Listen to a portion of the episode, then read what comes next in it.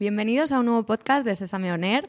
Hoy estamos con Pepe Viallo, cofundador y CEO de Pink Albatros. Bienvenido, Pepe. Muchas gracias, Marina. Un gusto estar aquí contigo. Muchas gracias por ese último pedido de última hora que acabamos de hacer de helado, porque, bueno, Pink Albatros eh, es una startup que hace helados 100% plant-based. ¿Verdad? Y además sin, sin ingredientes artificiales. Y yo estoy encantada hoy. eh, porque me encanta el helado.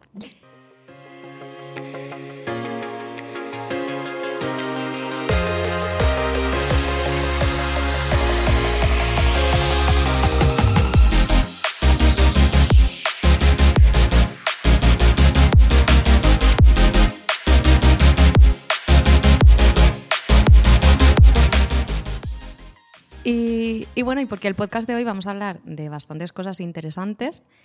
Primero de la historia de Pink Albatros, que al final tenéis unos valores que a mí me, me gustan mucho y que quiero que nos cuentes. Y aparte, eh, vamos a hablar de cómo vosotros, digo vosotros porque Luke, tu, tu socio también viene del mundo corporativo y de repente un día os lanzáis y decís, vamos a emprender. Entonces, bueno, de esta historia, que no es un camino de rosas, Para nada. se aprende mucho. Y también vamos a hablar de comunicación interna, eh, que es muy importante y en empresas que han tenido un crecimiento así rápido, siempre nos gusta escuchar cómo gestionáis esta parte. Entonces, nada, eh, tú, Pepe, llevas como 15 años eh, trabajando en el mundo corporativo, en gestionando equipos en más de, de siete países, ¿no? Eh, y además de la industria financiera que nada tiene que ver con, con Pink Albatros. El lado oscuro lo llamamos. Y tu, y tu socio también, ¿no? También. ¿Cómo decidís de repente eh, lanzaros a emprender y dejar el mundo corporativo? Despacito. Despacito. Bueno, fueron dos, mm, dos formas de llegar realmente al emprendimiento muy, divers- mu- muy diferentes. ¿no? Por un lado, mm, yo estaba gestionando, como tú bien dices, un, eh, una empresa eh, a nivel europeo, entonces tenía responsabilidad sobre siete países, viajaba muchísimo, veía muy poco a mi hija Emma, que luego hablaremos un poquito más de ella. Muy bien. Y justamente lo que echaba de menos era poder estar un poquito con ella. Viajaba todas las semanas, era muy engorroso, todo el tiempo fuera, realmente la disfrutaba poco y no, y no, no me estaba gustando. Y, y llegó un momento en el cual realmente me, me cansé de esa vida y decidí que esa vida no la quería. No sabía qué quería, no sabía que iba a emprender al final, pero sabía que eso que tenía no, no lo quería más. Entonces a partir de ahí yo dejé mi empresa en febrero del 17 y empecé a buscar cosas que hacer. Y me metí en 10.000 fregados. De todo lo que se te pueda llegar a ocurrir. Hice consultoría digital, estuve facilitando workshops con la Google Digital Academy, estuve haciendo de un poco de todo. Me metí en un fondo de inversión, hice un montón de cosas diferentes. Y en un momento realmente nos llegó la conversación con Fanny, con mi, con mi esposa, de ciertas dificultades que teníamos en la alimentación de Emma, porque tenía varias alergias, y dijimos, caramba, aquí tiene que haber alguna cosa que podamos hacer para ayudar a otra gente que está en una situación similar a la nuestra. Y, y ahí empezamos a investigar. Empecé a investigar un tema de leches, eh, del tema de leches me pasé un tema de salsas, eh, como mayonesas que sean plant-based, etcétera. Y finalmente, mm, alrededor de una mesa me junté con Luke. Mm, Nos presentó un amigo en común ¿Os conocíais? De, no, os no nos conocíais en ese momento. nada. Nos presentó un amigo en común eh, y él estaba viviendo en ese momento en Nueva York, en Estados Unidos, trabajaba en Citibank, así que también el lado oscuro. Eh, y, y realmente hicimos un clic bastante bueno a nivel de... Él tenía un pain, que es, vegano también desde hace muchos años, y yo tenía mi pain por el lado de las alergias, y, y él había identificado dentro de lo que eran Estados Unidos un crecimiento enorme y un potencial muy grande en el mundo de los dulces, especialmente dentro del mundo de los dulces, el mundo del helado. Y así de pasada, después de una conversación que tuvimos, dijo, a mí algunos helados me salen muy bien. Dijo, yo dije, qué guay. Entonces, a partir de ahí, él se puso a investigar helados y yo me puse a investigar un poco el tema del mercado, armamos un plan y de Qué ese gracia. plan empezó a nacer lo que fue Pink Albatros. Pero no teníais ningún tipo de experiencia a la hora de emprender. O sea, Ningún. ninguno de los dos había eh, emprendido nada antes. Todo era Nunca. mundo corporativo 100%, ¿no? Mundo corporativo, total. ¿Y cuáles me diríais que son como las principales diferencias entre el mundo corporativo y lanzarse a emprender? Buah, hay, infinitas, Sí, hay bueno. infinitas. Todas las que quieras, Desde todas las la- que te vengan hoy. La certidumbre. Mira, una de las cosas curiosas que pasa en una startup y, y que, que- que pasan en un sitio y no en el otro es que si en una startup alguna de las personas que tienes, especialmente cuando somos pequeños, realmente no puede trabajar, por X razón o la que sea, eh, esa parte se deja de hacer. O la tiene que asumir otra persona con una carga mayor. En una gran corporación se va una persona, te vas de baja, te vas de vacaciones. Un número. Y no pasa nada, hay inercia. La inercia no existe en la startup. Todavía no has llegado a esa etapa de inercia. Eso yo creo que es uno de los principales learnings que, dice, que, que, uno, puede, que uno puede tener. ¿no? Dices, no hay inercia, no existe la inercia. Aquí, si quieres que algo pase, hay que currárselo. Y si no te lo curras, pues no pasa. Entonces, el, problema es que, claro, cuando estás empezando y, y sos dos, caramba, hay que hacer de todo. Hay que generar el producto, hay que comprar toda la materia prima, hay que comprar el packaging, hay que despacharlo, hay que crear números de codificación, hay que hablar con AECOC, hay que generar clientes, hay que generar redes sociales hay que hacer de todo. Entonces te conviertes un poco en comodín. Donde antes en una corporación tenías el puesto X, por ejemplo, Luke era vicepresidente de que era Customer Insights, dentro de marketing, una parte de marketing muy específica. Aquí hace marketing, hace producto, hace supply, le está levantando Al inversión. Exactamente, y hay que hacer de todo. Y eso creo que es la principal diferencia. Es súper rico, nosotros decimos, esto es un máster a lo bestia, porque mm. realmente lo es, porque tienes que hacer y aprender de absolutamente de todo, eh, pero también es mucho más estresante. O sea, si uno piensa que emprender es, está muy guay, que todos los del tema de las, de las, empresas que nacen en un garaje, etcétera, sí, esa es una de muchas otras que se quedaron en el camino. Y eso es importante deben ser conscientes. Emprender está guay, es muy interesante, pero es muy duro. Si no tienes los apoyos adecuados, puede ser muy complicado de gestionar. Pero echáis de menos algo del mundo corporate? Aunque sea duro, sabemos que no es un camino de rosas. A ver, ¿Volverías al mundo corporate? Difícil volver al mundo corporate, sinceramente. No lo descarto. Uno nunca se puede descartar las cosas en el futuro porque nunca sabes por dónde van a venir. Yo creo que lo que más puedes echar en falta del mundo corporate es esa certidumbre, ese vas a cobrar todos los meses, ese, ¿sabes? Todo va a funcionar, ese que todo estaba estructurado y todo estaba hecho. Eso siempre y cuando seas una persona que valora eso. Si no lo valoras y lo que valoras es realmente incertidumbre, crear cosas desde cero, pues trabaja siempre en una startup. Vas a aprender muchísimo más que metiéndote en una gran corporación. ¿Y qué, qué destacarías así rápidamente? ¿Qué es lo mejor de, de emprender, de, e incluso sabiendo que el trabajo es durísimo, pero que digas tres cosas que son lo mejor de emprender. Tres cosas incluso. Yo creo que para mí la más importante de todas es... Bueno, tres son las que quieras. Te he dicho tres para... para, para hacer un kickoff. yo creo que la más, la más chula de todas, con diferencia, es cuando das a probar tu producto y la gente te sonríe. Cuando la gente sonríe, sonríe al probar el producto y dice, ¡Hala, qué bueno está! Eso es, ese es el subido máximo. Eso, no, no hay cosa que se compare a eso. Has creado algo, lo has parido, ¿no? Tu Obviamente te has apoyado en un gran equipo detrás, pero claro, cuando alguien lo prueba y dice, caramba, es que esto lo hemos creado aquí, esto ha salido de nosotros, no viene de X, Y, Z que lo, han, lo ha parido en donde Judas perdió el poncho, ¿no? En algún lugar muy lejano y de repente tú estás aquí comercializando, no, sino que toda la creación es tuya. Para que eso llegue a la boca de esa persona ha pasado mucho tiempo, mucho esfuerzo y mucho cariño para que esa sonrisa salga ahí. Entonces ese para mí es el punto número uno. punto número dos es el aprendizaje. eso es, es, es impresionante. Las cosas que puedes llegar a aprender, lo que te decía antes, ese máster a lo bestia, eh, es cierto. O sea, aquí haces, yo hago la parte financiera, hago al mismo tiempo la parte comercial y también me estoy dedicando a la parte de operaciones. No tenía ni idea de operaciones cuando empezamos. La parte financiera sí la manejaba, pero nunca me había dedicado a la parte financiera per se. Y la parte comercial es que no tiene nada que ver vender dinero con vender un producto y vender el producto en un supermercado o a un restaurante. No tiene nada, nada, nada, nada que ver. Entonces, básicamente todo lo que sabías lo tienes que reaprender. Tienes que juntarte de gente que sabe muchísimo más que tú, obviamente, e ir absorbiendo todo eso que te pueden ir dando. Y bueno, y no tener miedo, ¿no? Porque al final, para hacer todas estas cosas, hay que lanzarse y, no mirar atrás. Eso es verdad, pero el, miedo no es malo. ¿eh? No, no es malo. el, malo el, el, miedo es bueno porque el miedo dice, aquí hay algo medio peligroso, hay que tener cuidado, hay que tomárselo con, con, con respeto. El no tener miedo, lo que tienes es un temerario, ¿no? Y eso también es peligroso. Entonces, el miedo es positivo. Eh, pero hay que gestionarlo, el miedo. Hay que saber hasta qué punto le damos, le damos la atención y hasta qué punto lo tenemos que controlar, ¿no? Agarrarlo así como un perro feroz y decir, no, tú aquí, ¿no? Y no, y que no se mueva. Y bueno, me has contado em, todo lo de, la idea de por qué surgen helados, porque emprendo, pero me has contado que Emma tenía alergias, empezabais a investigar.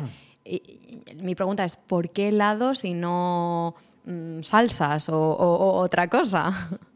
Yo encantada de que sean helados. ¿eh? Estoy muy emocionada con los helados. Mi hija también, que puede decir que tiene un papá heladero. Y al de antes no lo podía Yo de pequeña eh, a mi abuelo le decía, cuando sea mayor, eh, quiero montar una heladería y estudiar para jubilada. Al final, al final ni bueno. una cosa ni la otra. Ninguna de las dos. Pero bueno, todos Ambara. Eh, a ver, te voy a contar un poco la historia ¿no? que solemos contar siempre y, es, y, creo que más la, la- la- la- ejemplifica muy bien. ¿no? Siempre decimos que, que todas las buenas historias empiezan alrededor de una mesa. ¿no? Es- alrededor de una mesa incluso puedes poner gente de diferentes partidos políticos, incluso que apoyan diferentes equipos de fútbol y realmente todos vamos a disfrutar juntos alrededor de una mesa. La mesa es un factor de unión. ¿no? Eh, sin embargo, cuando tienes una persona con alergias, como es mi hija, eh, o has decidido apostar por la sostenibilidad y por una dieta y, y- y por, y por el veganismo o por el, ¿no? por el apoyo de los animales como es Luke, realmente eh, se empieza a generar cierta fricción alrededor de la mesa, ¿no? Porque cuando vas a un restaurante, sos la persona a la que le preguntan, ¿hay algo para ti? Además de patatas fritas o una ensalada, como es el caso de Luke, o en el caso de mi hija, le ponen una bandeja de otro color y se sienta en la esquina de una mesa. Entonces, la mesa, de ese Pobre. factor de unión, empieza a generar un factor de desunión. ¿no? Y entonces ese fue el, el- el- tipping point, ese fue el, fue el insight que nosotros vimos, es cómo podemos hacer que realmente la mesa se convierta en ese factor de unión. Y había mucha gente trabajando en diferentes aspectos de la alimentación. Y la alimentación para nosotros tiene dos ejes clave. Un eje clave es la nutrición y otro eje clave es el placer. Y el placer es tan importante como la nutrición. Sí, si no, no sí. existirían restaurantes con estrella Michelin, porque ninguno de ellos está enfocado en nutrición. Todo eso es placer, puro y duro, Sí. nada más. Entonces dijimos, y dentro del placer, ¿dónde está el pain point más gordo en las casas para gente que tiene alguna dificultad, como alergia, intolerancias alimentarias, etcétera? Y ahí vimos que el principal pain point estaba en la parte de los postres. Entonces, conseguir un postre que no tenga lácteos, que no tenga huevo, que no tenga gluten y que además esté rico e sí. indulgente, complicado. Y el que me diga que una manzana o una banana es indulgente, por favor que se lo haga ver, porque no, es nutrición también. para mí. Puede estar rico, pero es nutrición. No te da ganas de comerte cinco manzanas una detrás de la Efectivamente. otra. Por lo tanto, la indulgencia es diferente. Entonces, a partir de ahí surgió el tema, ¿no? O sea, indulgencia está bueno, vamos a enfocarnos dentro de indulgencia y empezamos a ver un poco el mercado. Y ahí estuvimos investigando un poco los tamaños de mercado. El mercado de los helados, para que os hagáis una idea, en España son 1.600 millones de euros. Y yo te llego a preguntar, ¿cuánto, ¿cuánto crees que es el tamaño de las leches, del mercado de las leches, tanto vegetales como, como leche- leches de animal? ¿Cuánto crees que es? ¿Mucho Yo- más yo- grande? ¿Un poco más grande? Yo ¿Una no tengo ni idea. Más, supongo. Más, pero hay gente que nos dice incluso "Claro, más 10 veces más, una cosa por el estilo, pues un 20%. Más, pero sí, digo, no creo que tampoco mucho más. Pues está muy, muy, muy, muy cercano. Entonces, ahí lo que vimos es que, caramba, es un mercado enorme, un mercado que además puedes tener un impacto muy grande. eh, ¿por, qué no, ¿Por qué no lo explotamos? ¿no? Y lo queríamos explotar desde, con una propuesta de valor diferenciada. Y esa propuesta de valor venía, primero, hacer un producto este rico, ¿vale? rico a nivel de textura y rico a nivel de sabor, las dos cosas, porque en helado tiene que tener textura y tiene que tener sabor. Si agarras un helado hieloso, ahí ya no está bien. No. No, no, no, no, estamos pasando esa primera barrera, ¿no? Porque decimos que taste es king, queen and princess, todo. está ahí. Si el taste no funciona, da igual el producto que tengas, el marketing que tengas, la gente no va a recomprar. Y segundo, lo queríamos, nos pusimos un par de barreras más guays. ¿no? La primera barrera es que queríamos un etiquetado limpio. Entonces, ¿cómo hacemos un etiquetado limpio? Pues eliminamos todos los ingredientes que no se puedan dibujar. Eso no solo es la cosa que decimos, es hecho con ingredientes que se pueden dibujar. Puedes dibujar un mango, un anacardo, puedes dibujar azúcar. Ahora intenta dibujar monodiglicéridos de ácidos grasos. Si es que Nada. no te, Sí, yo esto no- te lo no iba se a preguntar. Digo, ¿qué, hacerlo, qué- ¿no? qué es lo de que no se pueden dibujar? Claro. Exacto. O maltodextrinas, o dextrosa, o metilcelulosa. ¿Qué son esas cosas? Pues esos son ingredientes súper comunes en los helados y son los ingredientes que nosotros eliminamos de nuestra producción. Entonces nos centramos en mucho en la pureza del ingrediente. Que el ingrediente además no haya sido tocado por otros ingredientes, por, por solventes, por procesos químicos que pueden dañarlo. No es porque pueda dañar o no pueda dañar al, al- al cuerpo humano, simplemente creemos que ¿por qué nos vamos a meter en el cuerpo algo que no es necesario? ¿Vale? No que lo que no hacemos es tomar atajos. Totalmente de acuerdo. No sí. usamos colorantes, no usamos aromas, ni nada por el estilo. Y el tercero es, vamos a hacerlo plant-based. ¿Por qué? Por dos razones. Primero, porque justamente es una forma de evitar esos ingredientes con alérgenos como la leche, el huevo, etcétera, que son típicos también en los helados. Eh, y por otro, también porque tiene un impacto en sostenibilidad. Entonces, ¿cómo conseguimos un impacto mayor que la empresa tenga un purpose, más allá del, del, mero hecho de realmente generar una empresa, que obviamente tiene un objetivo económico ulterior, sostenibilidad económica en algún momento, y es justamente hacerlo plant-based. Y para que te hagas una idea, una tarrina de Pink Albatros a nivel de ingredientes ahorra 570 días de agua de una persona. Qué barbaridad. una tarrina de un chocolate del, del sabor que quieras, Sí, de sí. un helado premium. Entonces dices, caramba, eso- es una tarrina solo. 570 Sí, días de agua sí, una persona es una barbaridad. barbaridad. Entonces, esos, todos esos aspectos son los que conformaron realmente la, la idea original de Pink Albatros. Jope, bueno, yo te iba a preguntar por esos tres ejes, que es verdad que lo he leído por ahí, que eran tres ejes en los que eh, basabais Pink Albatros, pero yo creo que ya los has dicho los tres. No sé si, eh, si hay alguno más que no están metidos en esos No, tres. Al, nivel de marca, esa es la parte esencial, por supuesto. ¿Y cómo fue el proceso de, de I+D de, para crear los, los helados plant-based? De- Porque al final ninguno sois reposteros, ¿no? Ninguno. Aquí Luke se puso el gorro de cocinero y científico al mismo tiempo, las dos cosas. El gorro de cocinero y la bata de científico. Eh, y digo la bata de científico porque crear un producto eh, no es solamente crearlo en tu cocina y que funcione en la cocina, es, tiene que tener una serie de macro y micronutrientes que pueda funcionar y luego una performance en la máquina que lo va a producir que sea la óptima. Porque si no salen las máquinas, el producto no funciona. Claramente. Entonces hay que hacerlo. Entonces, primero fue un trabajo casero muy grande que ha hecho Luke, principalmente. Se puso a estudiar toda la estructura, cómo Qué se bueno. hacen los helados, etcétera. O sea, que cambió su profesión con- con- de, de una, una forma Sí, totalmente sí, sí. radical. Eh, y luego nos hemos apoyado en algunas universidades que nos han apoyado en revisar y validar esas recetas originales que estábamos creando nosotros en casa. Sí. en casa con una heladera que se pueden conseguir en un supermercado.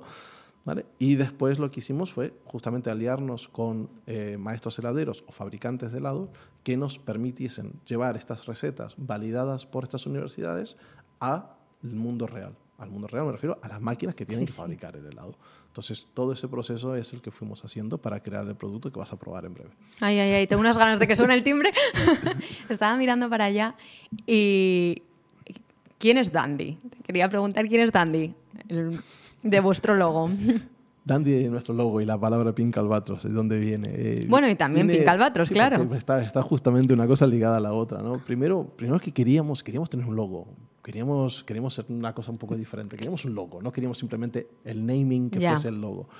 Eh, por ser un poco diferentes, casi todas las marcas que ves de helados, realmente al día de hoy, tienen el nombre, pero no Sí. tienen un logo que acompaña al nombre. Y eso es una cosa que queríamos hacer un poco diferente. También fue como una moda, ¿no? Que de repente va por modas, ¿no? Ahora se pone de moda el naming y todo el mundo es naming. Sí. Pero es verdad que cuando haces algo así, pues rompe un poco con. Exacto, exacto. Entonces, le, das a la- le das al consumidor la posibilidad de recordar dos factores, o el nombre o, el logo, en, el caso- en este caso Dandy. ¿no? Y Dandy es un poco el, alter ego ¿no? de Luke y. Al final, el, albatros es el ave más migratoria que hay en el universo. Viaja, se dice, en torno a dos veces alrededor del mundo. ¿no? Entonces es un ave que está explorando, está emprendiendo por la primera vez que vuela, nunca voló alrededor del mundo. O sea, que está emprendiendo por primera vez un vuelo hacia no sabe dónde exactamente. Es capaz de dormir en el aire, hace cosas realmente maravillosas. Que dices, ¿cómo, cómo cruza un océano? ¿no? Eh, y después lo que queríamos era también el que fuese un nombre que también permitiese viajar. Entonces, como el propio- la, la propia ave que viaja es un nombre que puede funcionar aquí, puede funcionar en inglés, en español, en, en francés, en Ujú. cualquier idioma que lo pongas. ¿no? Y al final ese ámbito o ese espíritu viajero que tiene justamente Dandy es un poco, mm, son- es un poco Luke y yo. Luke es indio, yo soy argentino, emprendimos aquí en España. Qué guay. Hemos vivido entre, entre los dos, creo que fueron unos 15 países o 16 países, visitado un montón más. Por supuesto, via- viajamos no tanto como viajas tú últimamente, porque ahora viajamos menos. Es pero- que, oye, siempre en los pre-podcasts eh, hablamos de viaje. Yo no sé cómo lo hacemos. Será porque te gustan. ¿no? Pero es verdad. que, mm, pero entonces un poco con el logo y con el, con el eh, albatros, el- el- al final es vuestra filosofía, ¿no? Exactamente, exactamente. En algún momento pensamos cosas adicionales con el albatros, pero todavía estamos viendo cómo poder realmente explotarlas mejor. Pero realmente es una, es una imagen que nosotros nos sentimos identificados, nos sentimos viajeros, obviamente, Me y también queremos que, también queremos que la, que la marca viaje. ¿no? Y el tema del pink, la, el uso de la palabra pink en inglés tiene una connotación de salud, ¿vale? Y nosotros lo usamos ligada, obviamente, a esa connotación de etiquetado limpio, ¿no? De ingredientes reconocibles, ingredientes que se pueden dibujar. Y con, con esta filosofía, con estos valores tan claros, ¿cómo hacéis para que el resto del equipo os aseguráis que, que la comparte? Que al final sois un equipo de, de 10 personas, ¿no? Sí, somos un equipo de 10, tenemos, eh, hay gente de Argentina, gente de Portugal también. Pues encima es un equipo multicultural, que es, es más complicado. Sí. ¿Cómo lo hacéis para que eh, la filosofía se transmita a todo el equipo, con culturas además diferentes? Eh, nosotros lo que ponemos más como filosofía es, más allá de obviamente la, la- la filosofía de marca, es un, un tipo de carácter ¿no? que buscamos que esté reflejado en la gente que tenemos dentro. Entonces tenemos una serie de valores que sí que son los que buscamos principalmente que la gente tenga. Eh, y los, los valores son, son, son sencillos. Uno que es eh, el buscar la, la colaboración siempre que sea posible. Creemos que es muy difícil llegar a un resultado trabajando en solitario. Eh, independientemente de cuál sea tu estilo de trabajo, hay gente que trabaja más sola, hay gente que trabaja más en conjunto, pero entendemos que es muy difícil llegar a una solución lo más óptima posible, no voy a decir perfecta porque la perfección no existe, pero lo más óptima posible trabajando solo, muy, muy, muy complicado. Luego un, un espíritu de, de, de búsqueda, de, de entrepreneurship, de, realmente buscar emprender. De- y en ese sentido vemos es, si te ocurre una idea, mm. Bienvenida, ¿no? Claro, empiézala, trabájala, eh, trabaja algo, fíjate si tiene sentido, valídala y si la, la validación funciona, vamos adelante con ella. Y la tercera pata que usamos nosotros a nivel de valores internos es lo que se llama en inglés thoughtful disagreement. No sé la traducción en español, lamenta- lamentablemente, pero es básicamente el, cuando nos vas a presentar una idea o cuando nosotros presentamos una idea al resto del equipo, lo que buscamos justamente es que la diversidad de personas que tenemos nos permitan, digamos, eh, hacer el challenge a esa idea. Sí, ¿Para qué? confrontarla poco. Porque cuanto más la idea la destrocemos en etapas iniciales, Ujú. más fuerte se va a hacer al final o vamos a poder descartar algo que quizás no va a funcionar. Entonces, cuanto antes los descartemos, mejor. Entonces, esa parte, para esas tres valores, digamos, de, de, de la gente que queremos tener dentro del equipo son los valores clave. Y luego, obviamente, buscamos que tengan cierta conexión con, con los valores de marca. Pero los principales son los valores, los valores de empresa y los valores de la gente que queremos. Y pensando que, bueno, sois 10 personas, que, bueno, con unos valores que me encantan, muy, muy fuertes, eh, no tenéis entonces tiendas físicas. No tenemos tiendas físicas. Nos encantaría, en algún momento las pondremos, pero también Y es yo estaré en la cola de la tienda. Esperemos que sí. El, eh, no tenemos tiendas físicas porque realmente, como te decíamos, ¿no? veníamos de un mundo financiero totalmente aleja- a- alejado de lo que era el mundo de la alimentación y el mundo de- del supermercado, del restaurante o de la tienda incluso, Sí. ¿no? de la tienda de barrio. Eh, meternos en, además, el negocio de tiendas físicas es otro monstruo diferente. Y dijimos, vamos a intentar atacar, atacar cada monstruo en su debido momento. Déjanos aprender un poquito más este monstruo en el cual ya estamos metidos y en el cual ya ahora ya entendemos un poco, ¿vale? Ujú. No es que somos expertos, pero entendemos un poco cómo va. Y este, cuando lo terminemos de trabajar, ya vamos a esta otra idea. Porque es otra idea que también cuesta dinero, obviamente, montarlo, hacerlo. Claro. Y luego, obviamente, eh, el gestionarlo es diferente. Tienes otro perfil de personal, tienes otras necesidades que tienes que tener, tienes que aprender de licencias de X, Y, Z, de las cuales no tenemos ni idea. Eh, entonces habría que traer gente específica para poder gestionar ese negocio también. Y para eso necesitamos también validarlo. Entonces hemos hecho algún pop-up puntual en el cual vamos sacando información y vamos sacando aprendizajes. O sea que al final es un poco el learning by doing, ¿no? Learning by doing. Me es la mejor encanta. forma, es la mejor, forma, de, emprender, aprender. ¿verdad? De aprender y de emprender. Totalmente, totalmente. Es una de las cosas claves que le decimos a la gente. Eh, es, eh, nosotros hemos hecho unas mil pruebas de producto hasta ahora. Mil recetas. Oye, qué pruebas, mala etcétera. suerte, ¿eh? Probar mil tipos de helado. Yo tengo 10 kilos de más. Eh, es, es mala suerte, ojo, hay que- hay que trabajarlos después. El, pero más allá de esas mil pruebas que hemos hecho, muchas de esas en, en interno, pero también hemos sacado al mercado muchas recetas. Hemos sacado al mercado un montón de recetas de helado de chocolate, que fue Ay, es de lo ay, que ay, más ay, nos ha rico. costado. ¿Por qué? Porque el helado de chocolate es, es de los más complejos a sacar. Tiene una, un- una concepción entre los sólidos que lo hace más difícil. ¿no? Entonces, el, el conseguir sacarlo nos costó mucho. Entonces lo que hicimos fue mucho lanzar al mercado un producto que para nosotros estaba razonable, pero que sabíamos que todavía se podía mejorar. Pero necesitamos feedback también de los consumidores. Necesitamos que nos digan qué gusta, qué no gusta, por dónde va bien, por dónde, ma- por dónde va mal. Y eso, si no sacas el producto, no lo puedes saber. Y lo mismo pasa con el pricing, con el punto de precio Sí. que tengas, con dónde vas a estar distribuyendo, qué tipo de canales, qué tipo de clientes estás teniendo. También es clave. ¿no? Y entonces vosotros que sois 10, que ya hemos dicho que no hay tiendas eh, ni nada, em, es, eh, ¿cómo, ¿cómo, gestionáis esta comunicación interna entre los 10? ¿Estáis en híbrido, remoto? Porque no lo sé, no lo hemos hablado. Eh, no, no estamos en remoto. El remoto no es una cosa que nos guste mucho. y te digo básicamente por qué. Porque lo hemos intentado al comienzo y hemos visto que crear cultura en remoto es muy complicado. Tienes que tener muy buenos procesos ya montados para poder, en nuestra opinión, nuevamente, para que, el remoto funcione correctamente. Y nosotros no estábamos preparados, sinceramente, cuando empezamos para hacer remoto. Entonces no nos funcionó.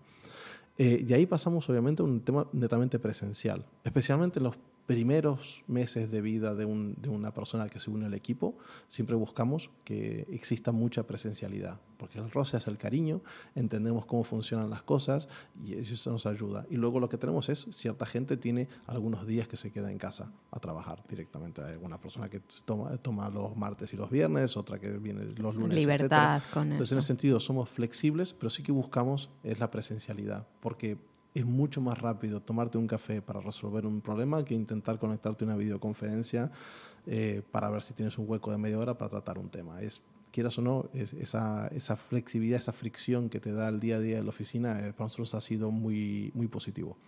¿Y cómo gestionáis la comunicación interna? Eh, al final, estando en presencial es más fácil, ¿no? A los gritos. A los gritos. no me digas esto. No, no, no, para nada. Tenemos diferentes formas, ¿no? Hay, hay una serie de ceremonias ¿no? que, que, que, seguimos, que mantenemos. Eh, cada uno, tanto Lu como yo, con nuestros equipos, tenemos una serie de ceremonias. Por ejemplo, yo tengo una ceremonia semanal, que es una pequeña reunión de, de 30 minutos, en las cuales me vienen con el planning semanal y vamos ordenando prioridades, caso sea necesario ordenarlas, pero viene la gente con una, una agenda ya preparada. Eh, y lo único que vemos es alguna cosa urgente, etcétera, que haya que cambiar. Y luego tenemos ciertas ceremonias. cada dos semanas hacemos una revisión de todos los proyectos que están en el pipeline y que se están trabajando. Eh, una vez al mes hacemos una revisión mensual de resultados por cada uno de los departamentos, viendo qué cosas han funcionado, qué cosas no han funcionado, cuáles son los objetivos del, año, del mes que viene que tenemos. Y, y, esa información luego obviamente circula internamente. Tenemos lo mismo mucho más detallado para la parte comercial. Hacemos un detalle de cliente a cliente, canal a canal, etcétera, para, para desordenarlo entre comercial, comercial, operaciones y básicamente los dos principales equipos que dependen de mí. Eh, y eso nos ayuda justamente a tener una transparencia que es la adecuada para tener dentro de un equipo, que se entiende las cosas que están pasando. Otra de las cosas que hacemos es que, por ejemplo, todo el equipo entrevista a alguna persona nueva que vaya a entrar. Ah, qué guay. Entonces, eso es una de las cosas que hacemos y les pedimos obviamente el feedback. La decisión al final no la, no la, toma, no la toma el equipo, pero para nosotros es importante sí, el que feedback formen parte y que vean un poco cómo van con el fit. ¿no? O sea, A veces hay una persona que dice, caramba, es que no, no encaja en nada. O Claro. que dicen, sí, no, esta persona encaja, o esta persona me genera dudas aquí, aquí, acá, y nos permiten entonces hacer alguna consulta adicional, hacer alguna pregunta adicional a, a la persona candidata para ver si puede, puede formar parte del equipo o no. ¿Y no, no tenéis miedo a que según vayáis creciendo y el crecimiento sea cada vez mayor, eso se pierda? Se pierda un poco la cultura, los valores. Yo creo que más que perderse el, el valor, lo que va a hacer es, es matizarse y cambiar y evolucionar. Obviamente, si tienes un equipo de 20 personas, que 20 personas hagan una entrevista a una persona nueva que está entrando, caramba, más allá de agobiante para, para la, la- la- persona entrevistada, eh, digamos, es un montón de tiempo que todo el equipo está invirtiendo para, para validar esa, esa, esa entrevista. Entonces, eso seguramente cambiará y mutará. Digamos, algunas personas realmente puntuales estarán haciendo esa entrevista puntual con, es- con esa persona candidata.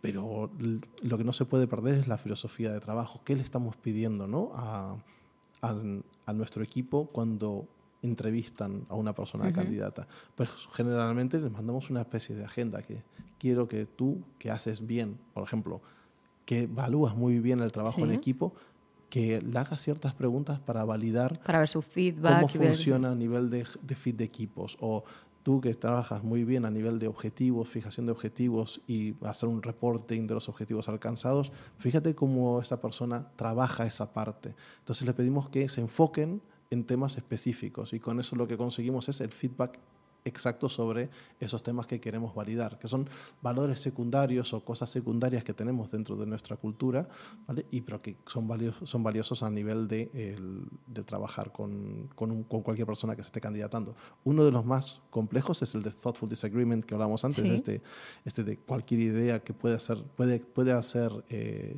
challengeada por parte sí, de cualquier, cualquier, otro, cualquier, otra, cualquier otra persona, eh, es clave. Nos hemos encontrado con muchísimos candidatos que dicen que nunca en su vida han presentado un proyecto que se lo hayan echado para atrás, cosas por el estilo que a nosotros nos sorprendía muchísimo. ¿cómo eso, eso es muy raro. Pues nos hemos encontrado un montón, un montón de gente que no asume que se equivoca. Eh, y además es que hay que equivocarse, porque yo... Totalmente. Y bueno, creo que todos eh, sabemos que cuando nos equivocamos es cuando aprendemos y cuando mejoramos y cuando se crece, ¿no? Si no es que nosotros nos equivocamos Somos perfectísimos, todos los días. O claro. sea, ahora estamos hablando de recursos humanos, pero nos hemos equivocado a nivel de recursos humanos un montón. Por un montón. Eh, porque no sabemos. Estamos haciendo cosas y las Nos podemos mal. ayudar. no, pero por, por, a nivel de comunicación, todavía hay muchas cosas que a nivel de comunicación podemos hacer infinitamente mejor de lo que estamos haciendo al día de hoy, sin duda alguna. Eh, vamos haciendo lo que podemos y lo que también nos da el tiempo. Entonces, eso es importante. ¿no? Siempre hay que ir eh, mejorando, equivocarse y mejorando, porque si no es que, eh, que aburrido, ¿no? Exacto, pero y... lo importante es que el equipo tenga esa libertad de decirnos, a veces creo que aquí os habéis equivocado, esta, esta, comunicación no se ha hecho correcta en este momento, se debería quizás haber metido en esta otra comunicación que ya la tuvimos hace dos semanas. No era necesario esperar de una cosa para otra. Ese tipo de cosas, sí, ese sí, feedback, sí, es el intentar darle a la gente la libertad de poder opinar. Luego la decisión no va a ser de ellos, porque la decisión final tiene que ser nuestra. Para eso somos justamente. Sí, los filtrarla, que, los que estamos, pero oye, la, la, opinión la cuenta, ¿no? Pero, Al final. Pero hay que escuchar, porque tener varios puntos. Pueden ser muy válidas y hay que entenderlas, asimilarlas para ver, caramba, que hay. Y a partir de ahí nos hemos dado cuenta que hay muchas cosas que hemos hecho mal. Claro. Entonces, y es aprender a partir de eso. Yo te hablo todo el rato de crecimiento porque es que además has llegado y me has contado lo que eh, estabais yendo a por una ronda. Sé que eh, levantasteis una a principio del año pasado, ¿no? Ah, sí, a finales del año o pasado. A, a finales vale. del año pasado. Yo sí, ya no sé en qué año vivo, la verdad. Desde el COVID me faltan años y meses. Eh, y ahora vais a por otra. Exacto, sí. Eh, la, la, ronda del año pasado eh, fue una ronda que fuimos un poco en etapa, la cerramos a final de año y lo que nos ha permitido justamente es eh, conseguir esta expansión que, que hemos conseguido este año. Este año más o menos estamos creciendo en un por tres contra el año pasado, que es un crecimiento bastante, bastante bueno. Sí. Nos ha permitido llegar a ciertos milestones que para nosotros eran muy importantes. Y, más que nada, validar el producto en mercados masivos que para nosotros era la parte más relevante de la prueba que estábamos haciendo este año. Una vez que el, producto en mercados masivos ha probado que funciona, que rota correctamente, que el producto lo busca el consumidor y repite compra, decimos, caramba, ahora es el, hay que dar el siguiente paso, ¿no? Y crear un, un producto de, apto para supermercados o para ser comercializado en supermercados es mucho más complejo que crear una cosa digital, ¿no? El segundo punto, primero, no te puedes equivocar tanto. Te puedes equivocar, pero no te puedes equivocar tanto. O sea, si erras en un packaging, uh -huh. es que son 25.000 o 50.000 unidades del packaging yeah. que tienes que tirar a la basura. O sea, hacer un test AB con packaging no es tan sencillo, ¿no? En el mercado real. Puedes sí, hacer sí, una sí, cosa chiquitita en petit comité con 10, 15 consumidores que vengan aquí con una cosa medio casera. Pero con un packaging de verdad es complicado. Es muy, claro. muy, muy, muy caro poder hacer esos test AB. Y a mí me ha sorprendido mucho que en solo dos años, como desde el 2021, eh, aumentasteis un 400% vuestras, vuestras ventas, ¿no? ¿Cómo, ¿Cómo conseguisteis eso? Pues eso, con mucho curro. ¿Alguna clave, por favor? No hay claves, son todas secretas. Vaya. Eh, no, mira, es, eh, nosotros lanzamos en el 19, ¿vale? Y en el 20 vino Mike Tyson y nos dijo que la estrategia estaba mal. Eh, nos pegó un buen derecho, un cancho de derechas ahí terrible. Nosotros habíamos lanzado con un foco mucho más en la parte de Oreca, uh -huh. en el año 2019, más que nada porque era mucho más sencillo hablar con un chef, con un dueño de un restaurante, que probase el producto sí. y con el producto le gustaba, que nos permitiese incorporarnos en carta, ¿no? Eh, hablar con un Carrefour, hablar con una cadena es mucho más complejo, mucho más difícil. ¿no? Pero realmente como vino el COVID, ahí en ese momento dijimos que ahora tenemos que cambiar la estrategia. Y cuando hicimos un trabajo ligeramente de rebranding, mantuvimos el nombre, mantuvimos el albatros, cambiamos ligeramente la imagen del albatros y nos fuimos a las terrinas rosas. Entonces, ¿por qué nos fuimos a las terrinas rosas? Para justamente entrar en el mercado del retail. Tanto la tienda especializada, que es muy relevante, tanto las tiendas veganas, las tiendas bio gourmet, eh, etcétera, como realmente poder empezar a entrar en algunos supermercados. ¿Y ahora estáis? Ahora estamos, hemos empezado en supermercados en el año 2021, hicimos todo este rebranding, todo esta, este, este pensamiento estratégico fue a lo largo del año 2020, ¿vale? y el lanzamiento fue obviamente en el año 2021. Y eso nos permitió realmente crecer ya bastante, para que te das una idea. Nosotros en el año 2020 facturamos 50.000 euros, en el año 2021 260 y este año vamos a cerrar por encima de los 700. Entonces estamos creciendo, realmente bastante. Eh, pero también cambia mucho un pensamiento estratégico ¿no? y una revisión de cómo estás, qué estás haciendo, qué estás haciendo bien, qué estás haciendo mal y cómo realmente tenemos que llegar al consumidor. Desde el punto de vista qué canales, es el canal, los canales que el consumidor utiliza, ¿vale? y luego obviamente cómo llegamos a ese consumidor. Por canales me refiero a la parte comercial, ¿no? no es lo mismo estar en tiendas veganas, tiendas bio, etcétera, que estar en un Carrefour. Primero, la gestión es sumamente diferente, como también el camino del consumidor. La tienda vegana, la tienda bio, es una tienda a la cual va siempre a una etapa de descubrimiento quieren conocer cosas nuevas, hay una confianza en ese tendero, ¿no? Es más, fueron nuestros primeros clientes y las personas con las cuales validamos el negocio muy al comienzo. y quizá quien le da más importancia realmente a que sea plan-based eh, y al cuidado de, de, todo el proceso, ¿no? A un Carrefour o a, sí, le da más igual. Le da más igual, le da más igual. Le importa sí, si, está, si están alineados con ciertos objetivos que puedan tener de empresa, eh, pero luego lo que quieren es ver el producto se vende. Si el producto no se vende y no les deja el margen X que ellos están buscando, sales, de, sales de Carrefour rápidamente o sales de cualquier otra entidad en la cual estés. Eso está claro, es, es, así. Pero es así y tiene que ser así, porque si no, pues, pues fenomenal, pero sigue vendiendo en las tiendas pequeñas. Entonces, si quieres vender en las tiendas pequeñas, hay un techo lamentablemente. Hay un techo porque no hay tantas, hay X. lamentablemente ellos venden lo que pueden vender. Nosotros trabajamos mucho con ellas de la mano, dándole herramientas para conseguir llevarles más tráfico, conseguir que ellos vendan más, tanto a nivel de visibilidad, a nivel de campañas, tanto en Instagram, hacemos cosas conjuntas, etcétera. Pero al final hay X, hay las que hay, no hay, no hay más. no, no hay más. Y puntos de venta de supermercados hay 23.000 en España. Entonces hay mucho más donde se puede llegar a tirar Está claro. Y, si quieres tener impacto como empresa, que es lo que nosotros estamos buscando, tener un impacto, un impacto a nivel de cómo la gente se alimenta, alimentarse con ingredientes puros y obviamente tener un impacto en sostenibilidad, tienes que llegar a más gente, tienes que llegar al mercado masivo. Si no llegas al mercado masivo, tu impacto es muy reducido. Si quieres cambiar la forma en la que la gente coma, tienes que llegar al supermercado. Sí, que al final sea escalable. Exacto. Y, bueno, ya para despedirnos, es que además creo que ha sonado el timbre y yo pienso que es el helado. Eh, ¿Qué objetivos de crecimiento tenéis así a corto plazo? A corto plazo. Bueno, y a largo, si quieres, también nos puedes contar. A ver, nosotros estamos buscando, obviamente, este año que viene crecer bastante, por lo menos duplicar nuestro volumen de facturación. Especialmente nos vamos a centrar en España, pero también estamos generando relaciones con diferentes eh, players a nivel internacional, tanto en Europa como más allá de las fronteras europeas. Entonces lo que queremos es empezar a plantar la semillita del, del, del, albatros en diferentes, en diferentes territorios, pero sí que lo que queremos es obviamente desarrollarnos mucho aquí. Aquí el mercado, como dijimos al, comienzo, es muy amplio, muy grande. Eh, queremos que estamos creando un buen impacto en la gente, queremos que tenemos un producto que funciona muy bien a nivel de sabor y textura y lo que queremos es que más gente nos pueda probar. Bueno, Pepe, pues mucha suerte con esta aventura. Muchísimas gracias a ti. Y, nada, gracias por venir. Me ha encantado tenerte a ti. Me ha encantado este podcast. Eh, bueno, ¿cuál es tu lado favorito? El mío. que, no lo, que lo quiero saber. El de Passion Fruit, maracuyá. Me encanta Passion Fruit. Está buenísimo. Muchísimas gracias, Pepe. Gracias a Aquí es tu casa. Muchas gracias.